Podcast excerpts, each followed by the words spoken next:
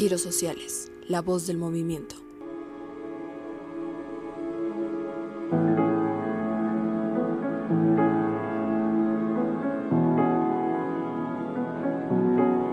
Esta es la historia que se recuerda cada año, principalmente durante el aniversario de esta masacre. Pero se habla poco del entorno social y político que había en el país por esos años motivó el acelerado crecimiento del movimiento estudiantil de 1968. Un momento que explica también la fuerte reacción del gobierno del entonces presidente Gustavo Díaz Ordaz. Desde los años 50 y en la siguiente década, en el país se registró una serie de movimientos de médicos, ferrocarrileros, electricistas, campesinos y estudiantes. En todos los casos, las protestas fueron disueltas por policías y militares. En 1968 no todos eran estudiantes, pues el movimiento logró el respaldo de sindicatos, grupos de vecinos y hasta amas de casa y familias. Las protestas se extendieron por varias ciudades del país. Las demandas del CNH también cambiaron. Al inicio, era la disolución del cuerpo de granaderos, eliminar de las leyes el delito de disolución social y castigo a los responsables de agredir estudiantes. Luego, el pliego petitorio incluyó la liberación de todos los presos políticos y un diálogo público y abierto del Consejo Nacional con el gobierno federal.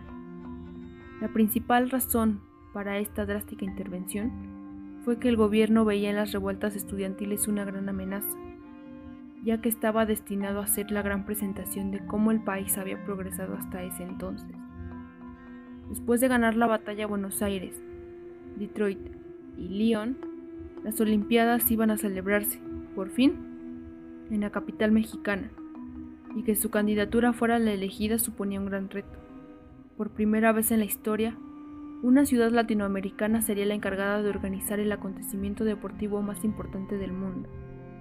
El gobierno se volcaba en la preparación de los Juegos Olímpicos, para los que se llevaba trabajando más de un año pero la construcción de villas olímpicas e instalaciones no servía para callar las protestas de los estudiantes, a los que miembros del gobierno llamaban antipatriotas, por gritar frases como no queremos olimpiadas, queremos revolución, y que por su parte los jóvenes forjaban un movimiento festivo cada vez más popular.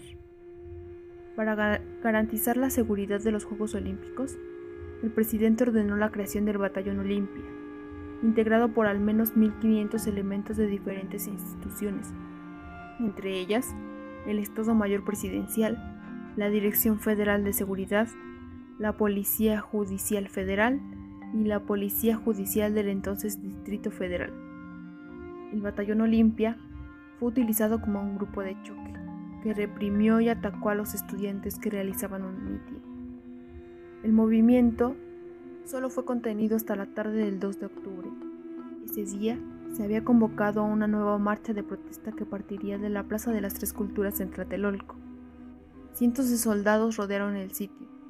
Cuando los estudiantes anunciaban que se cancelaba la caminata para evitar violencia, dos bengalas iluminaron la Plaza de las Tres Culturas y cambiaron para siempre la historia de México. Esa fue la señal de inicio de la Operación Galeana una operación militar que tenía el objetivo de dispersar la manifestación estudiantil convocada por el Consejo Nacional de Huelga, el movimiento que llevaba meses protagonizando varias protestas en todo el país para pedir más libertades y menos autoritarismo por parte del Estado, a través del inicio de una balacera contra la multitud desde la plaza y algunos edificios cercanos. Esa tarde, los integrantes del batallón Olimpia se infiltraron vestidos de civiles en Tlatelolco se distinguieron por usar un pañuelo blanco o un guante del mismo color indistintamente durante la matanza. Los allí reunidos se miraban unos a otros sin comprender qué pasaba intentaban huir del lugar esquivando las balas. No todos lo lograron. Los cuerpos de quienes murieron en el acto político empezaron a amontonarse por todas partes, mientras la plaza se teñía literalmente de sangre. En pocas horas, decenas de personas aunque según varias organizaciones y testigos directos fueron centenares, murieron y alrededor de mil estudiantes fueron detenidos. Quedan aún muchas sombras sin aclarar, como por ejemplo el número exacto de víctimas, porque hasta la fecha las cifras no cuadran. Al día siguiente de la matanza, el periódico Excelsior titulaba Recio combate al dispersar el ejército un mitin de huelguistas. 20 muertos, 75 heridos y 400 presos. Por su parte, el diario Novedades decía en su portada, el ejército mantiene la tranquilidad y se informa oficialmente de 29 muertos. La misma línea siguió con el resto de la prensa nacional, con titulares como 24 civiles muertos y más de 500 heridos, o Barrio el ejército con un foco de subversión en Tlatelolco el presidente Gustavo Díaz Ordaz no habla sobre la masacre hasta 11 meses después, cuando dice reconocer. íntegramente la responsabilidad personal, ética, social, jurídica, política e histórica por las decisiones del gobierno en, en relación con los sucesos del año pasado.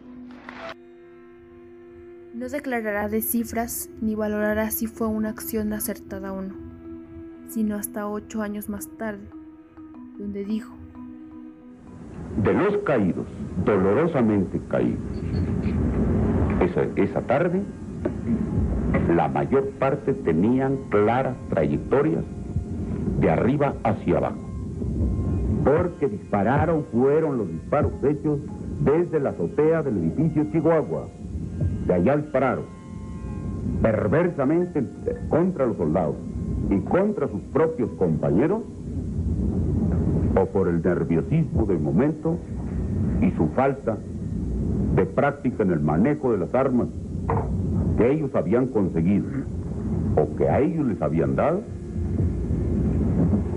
no pudieron controlar los disparos y no solamente hirieron y lesionaron